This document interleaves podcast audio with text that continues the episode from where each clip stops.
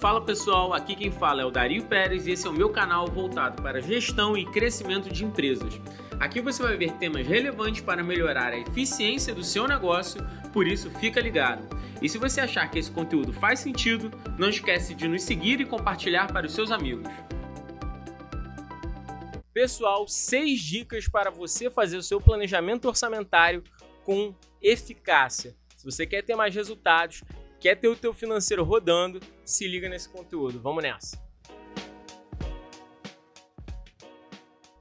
Pessoal, antes de começar, não deixe de assistir os outros vídeos que a gente falou sobre esse tipo de conteúdo, porque ali vocês vão ter maior base para entender essas dicas.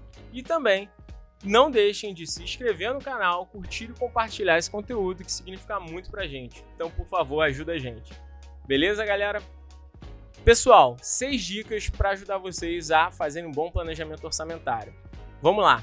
Primeira dica: crie um plano de contas eficiente. O plano de contas nada mais é do que a estrutura das suas contas dentro da sua empresa.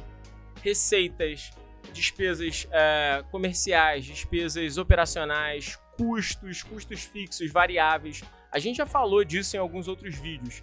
Esse tipo de planejamento, plano de contas, ajuda muito a você conseguir encaixar as contas nos seus devidos lugares e, por consequência, ter uma melhor visualização do cenário real da sua empresa.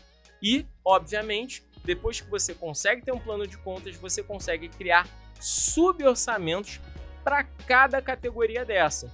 Então, dentro do meu negócio, com um plano de contas eficiente, eu consigo ver por exemplo, que as minhas despesas de marketing estão custando X e automaticamente eu faço um orçamento de quanto eu posso gastar, até quanto eu posso gastar ou que eu devo gastar dentro de despesas de marketing.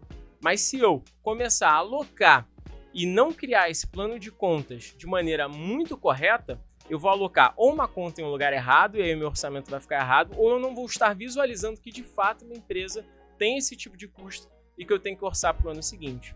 Beleza? Segundo ponto, trabalhe com orçamentos por áreas. Pessoal, envolva a sua equipe dentro do orçamento. Se a gente está vendo com um plano de contas que eu posso ter um orçamento para cada item, para cada tipo de linha, provavelmente essas linhas fazem parte de algum, de algum setor, de algum centro de custo. Exemplo: minhas despesas comerciais e minhas despesas com marketing fazem parte do meu núcleo comercial. Então, quem me gera essas despesas é, são as pessoas que trabalham ali, são meus líderes que trabalham lá.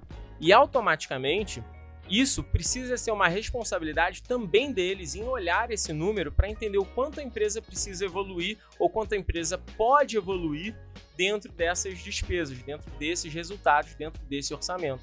Assim, esse orçamento não fica só sendo uma coisa sua, uma coisa chata, uma coisa de cobrança. As pessoas começam a entender o quanto elas podem ir é, que não vai prejudicar a saúde da empresa.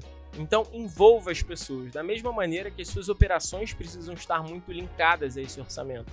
O, a sua responsabilidade enquanto financista, enquanto CEO, enquanto sócio, em um orçamento é fazer com que as pessoas consigam pensar na empresa como um todo e não efetivamente gerar orçamentos sem falar com ninguém.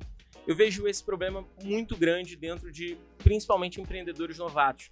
Eles querem fazer orçamento e descer dentro dos setores o que eles precisam fazer. É claro, você tem que dar esse direcionamento, mas a grande verdade é que você tem que ser o responsável para que esses orçamentos sejam cumpridos e não somente o responsável em gerar esse orçamento. Você tem que envolver essa galera, porque isso vai te dar muito mais maturidade empresarial, não só para você, mas para as pessoas, e você vai criar uma cultura de orçamento dentro da empresa. Alguns negócios nem fazem mais orçamento é, é, junto com o CEO. Eles delegam esse orçamento para os setores e os setores fazem esses orçamentos e devolvem para o setor é, que cuida disso, para o CEO, enfim. Então, envolva a sua equipe para criar essa cultura orçamentária. Terceiro ponto, crie projeções de cenários. Crie cenários otimistas, pessimistas, realistas, para você entender como a sua empresa vai se comportar diante de uma adversidade. E assim você já sabe se você entrar em algum cenário, se você tiver alguma queda em algum momento de alguma coisa, como esse novo orçamento vai se comportar.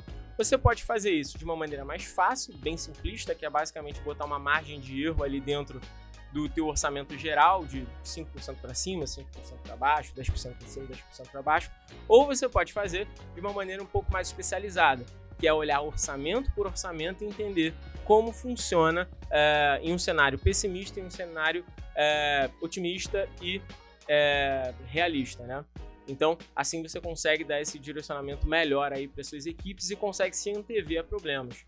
Também é legal, dentro desses cenários, você entender as projeções do negócio. Sempre pense no orçamento não com, uh, com uma visão do que foi realizado, mas sim do que você deve realizar. O orçamento, pessoal, ele é uma ferramenta estratégica para você pensar no futuro. Você tem que olhar o passado para entender como a sua empresa se comporta, mas você sempre tem que ter visão de futuro. Senão você fica sempre na mesmice. E aí você basicamente vai fazer um orçamento que comporta a sua empresa. E aí você não vai crescer ela, você simplesmente vai fazer mais do mesmo, tá bom? Quarto ponto: automatize a sua gestão orçamentária, pessoal. No início, é muito comum todos os empreendedores, todos os negócios trabalharem com planilhas, até mesmo quando eles já são maiores, tá? Eu vejo muita empresa grande faturando alguns milhões que trabalham com planilhas. Cara, planilha é sensacional, eu amo planilha. É muito boa para você conseguir estratificar alguns dados e olhar pontualmente.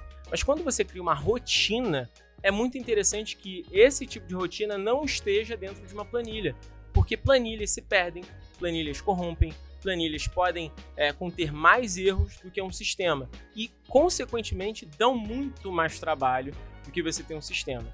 E aí você criar uma estrutura que você vai fazer durante um ano com revisões esporádicas e que demanda muito tempo para ser feita, você automaticamente vai deixando ela de lado.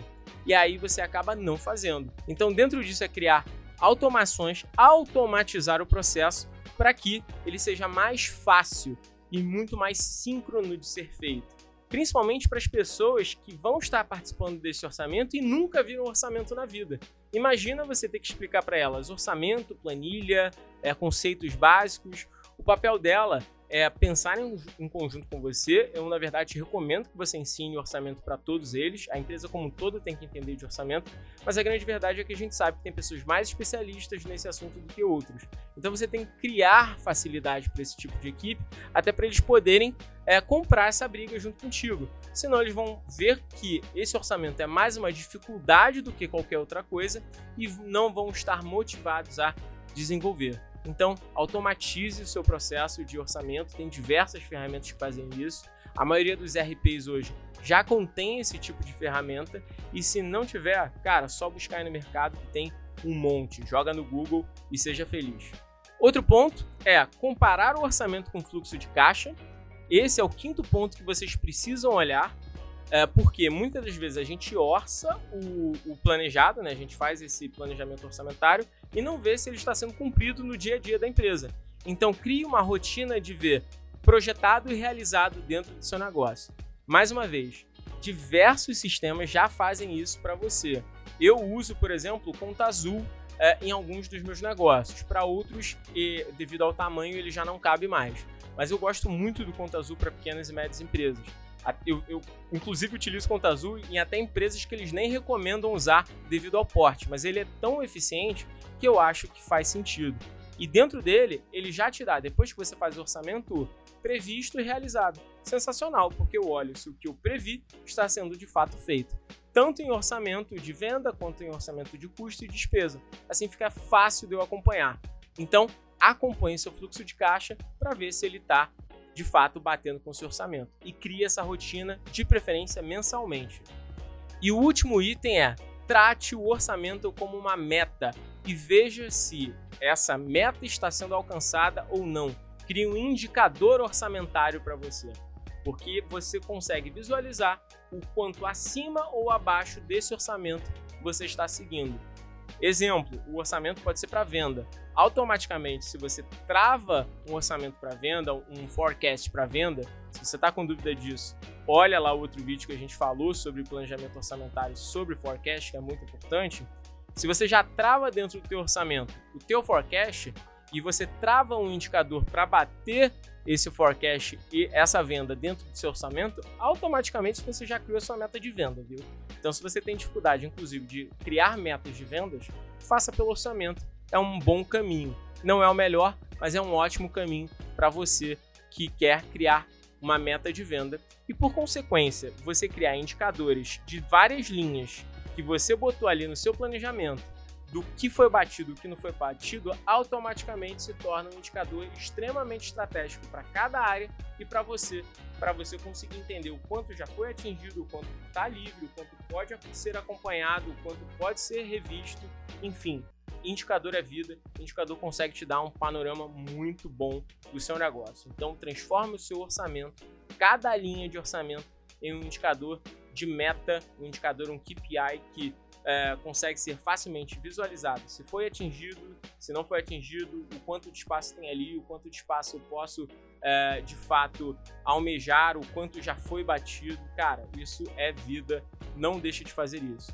Pessoal, essas são as seis dicas que eu posso dar para vocês em termos de orçamento. Se vocês tiverem mais dúvidas, só acessar aqui meu Instagram, me manda um DM, eu tiro dúvida de todo mundo, todo dia tem gente me perguntando um monte de coisa.